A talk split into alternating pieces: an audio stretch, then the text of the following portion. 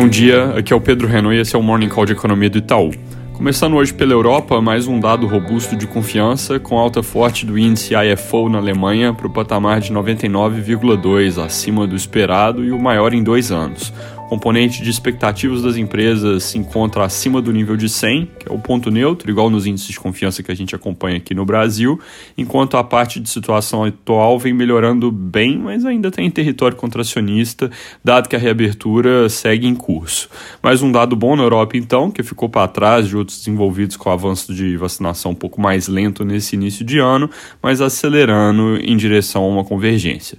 Passando, como já de costume, pelo que vem dizendo os membros do Fed nos Estados Unidos, discursos recentes mostram opiniões um pouco distintas entre diferentes membros do comitê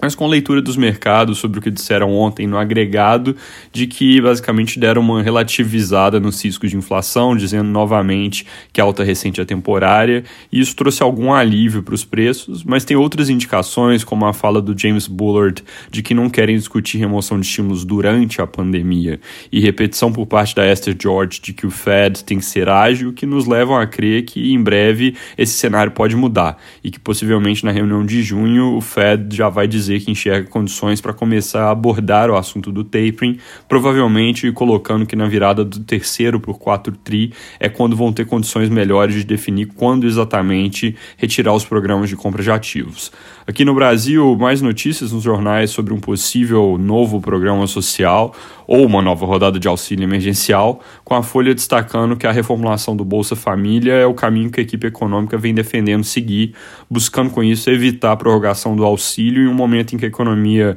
está recuperando e que, portanto, ele já estaria perdendo o caráter emergencial, dado que uma nova rodada teria menos a ver com a pandemia em si e mais com as condições estruturais de pobreza na economia brasileira, que obviamente tem mérito de ser discutidas, mas não com um programa emergencial e fora do teto. Ainda segundo a Folha, o governo trabalha uma proposta para entregar ao Congresso no mês que vem um plano para esse novo Bolsa Família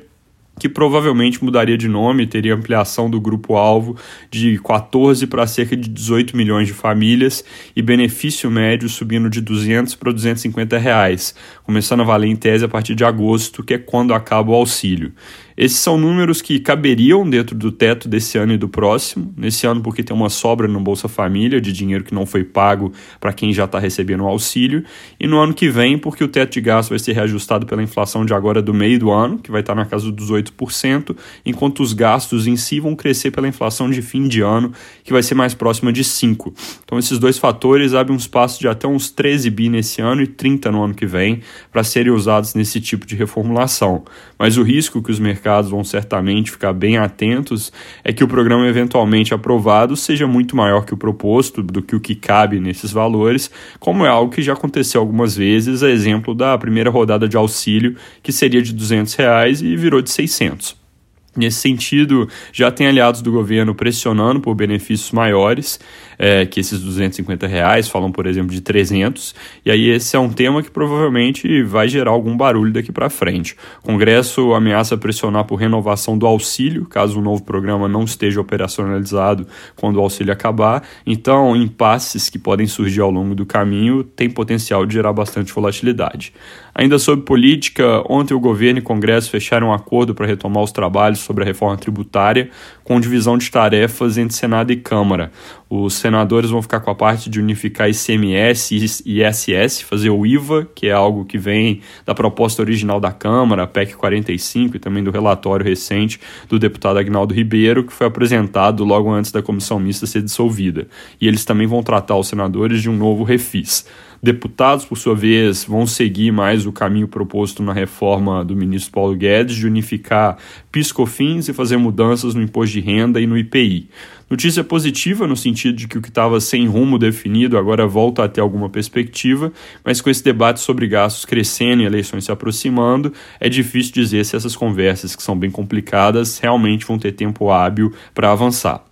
Também para não deixar de mencionar, depois de adiar a votação, a CCJ da Câmara pode finalmente decidir hoje sobre a constitucionalidade da reforma administrativa, e aí com isso o projeto dá o seu primeiro passo no caminho para aprovação e entra para a fase de comissão especial, que é a que tende a ser mais longa e ter debates mais complicados. Da parte de dados, acabou de sair o índice de confiança do consumidor de maio, ele veio com alta de 72,5 pontos para 76,2, é, puxada tanto pela melhora de expectativas quanto pela percepção sobre a situação atual. Abril também tinha sido um mês de alta, mas o índice segue em patamar baixo. Na verdade, ele ainda não compensou a queda que aconteceu em março. Com continuidade de vacinação e reabertura, no entanto, tendência é de alta aqui para frente, mesmo que com alguns solavancos no caminho. Para terminar, agora às 9 sai o PCA 15 de maio, ele deve vir com alta de 0,56% na nossa expectativa, 0,55% no consenso de mercado, com o número em 12 meses acelerando de 6,2% para 7,4%.